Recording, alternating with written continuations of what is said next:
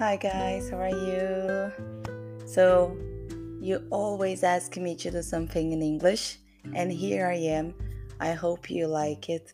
Um, everything that I do here is not for me, but is for God. So, I hope you like it. I hope you can enjoy it and learn something here together.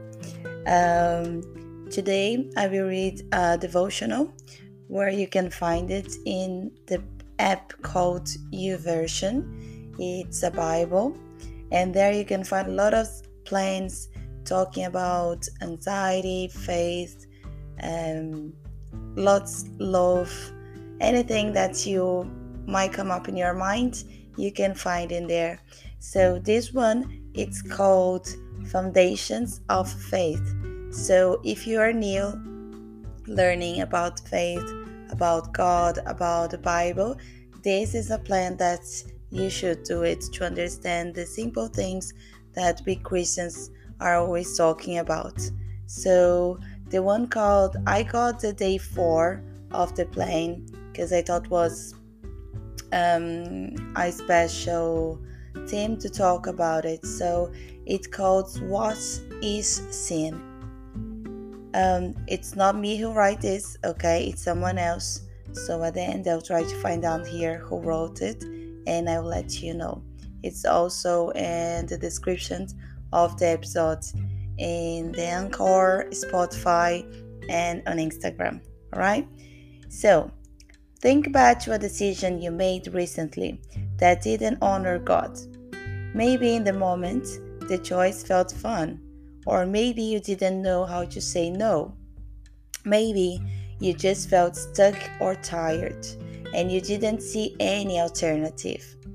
We have all done things that weighed us down and make us wonder why do I seem to do what I know is wrong?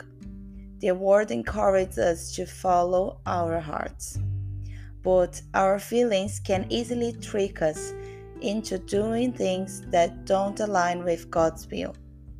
In scripture, sin is often used to describe actions that miss the target God has asked us to aim for, living a life centered around loving God and others.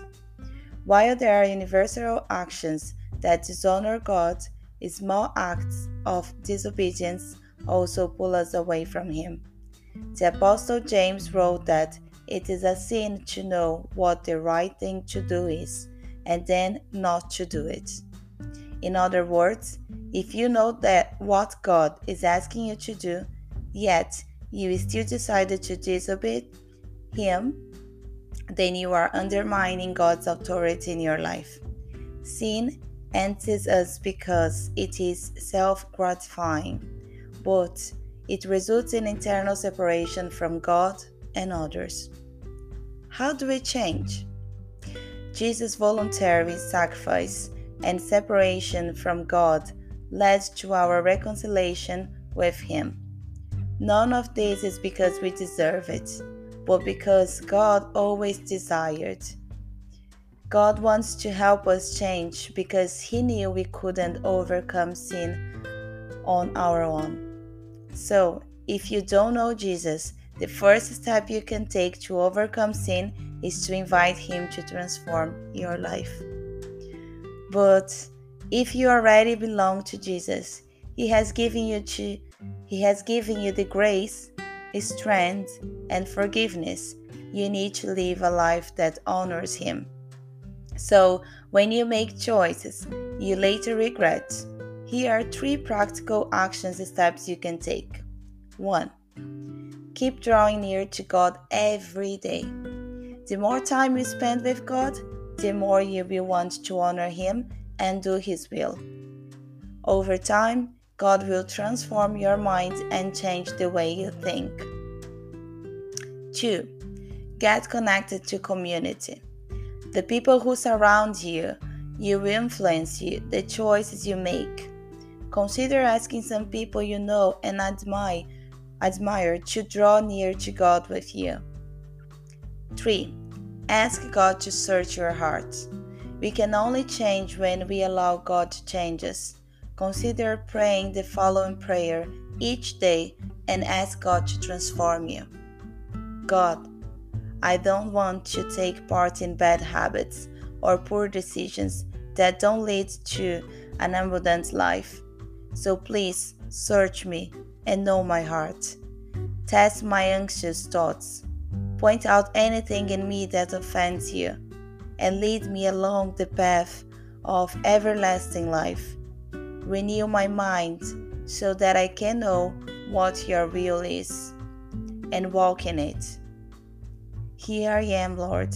I surrender. I'm yours. In Jesus' name, amen. So, guys, guys, this is the devotional. However, they pointed us few verse, verses in the Bible where you can find out more about sins, what it is. So I read feel for you, and later on you can get your Bible and read the full chapter. This is only one part of it, okay? So we have Romans 5 12 13. Therefore, just as through one man sin entered the world, and death, and death through sin, and thus death spread to all men, because all sinned. For until the law sin was in the world, but sin is not imputed when there is no law. Romans 7 18 19. For I know that nothing good dwells in me that is in my flesh. For I have the desire to do what is right, but not the ability to carry it out. For I do not do the good I want, but the evil I do not want is what I keep on doing. James 4:17 So whoever knows the right thing to do and fails to do it, for him it's sin. Romans 12 1 2. I appeal to you, therefore, brothers, by the mercies of God, to present your bodies as a living sacrifice, holy and acceptable to God, which is your spiritual worship. Do not be conformed to this world, but be transformed by the renewal of your mind, that by testing you may discern what is the will of God, what is good and acceptable and perfect. Romans 5 8.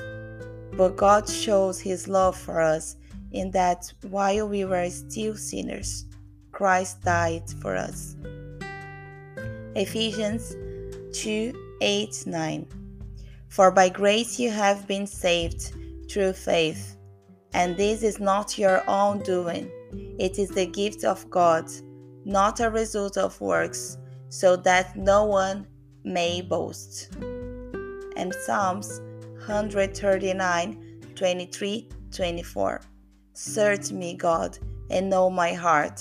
Test me and know my anxious thoughts. See if there is any offensive way in me, and lead me in the way everlasting. So, this is the devotion of the day, guys. So, my friends who always see my podcasts and say me, You never do anything in English, so I, I can't understand a thing in there. So, here is, guys, what I'm doing or trying to do every week trying to talk about God's love, about what He's expecting from you, and he's just expecting you to call him to be in your life and to let you know more about him. So for those who is always around me i try to speak a bit about jesus and what he had done for us. And so i decided to take this devotional here in special because a week ago i was talking with my friend and she didn't understand why Jesus died for us here in earth. So that's it. That's why he came and that's why he died for. So I hope you like it. I hope you get to know more about Jesus. He can become your best friend when you feel alone, when you feel unhappy, He can fulfill your heart with happiness and peace. So, thank you very much for listening this podcast until here, and I hope see you uh, in the next one. I'll try to do my best to get more things in English, and but as you see, I probably read something wrong, something that I said you might not understand about uh, because of my accent or because I don't know the way how how I read. So I'm sorry if you feel like that, but you can also find this devotional as I said in this app, and I hope you read by yourself and kept going, searching more about God and what's saying in the Bible to learn more and more about His love. Okay, so see you in the next one. Bye bye.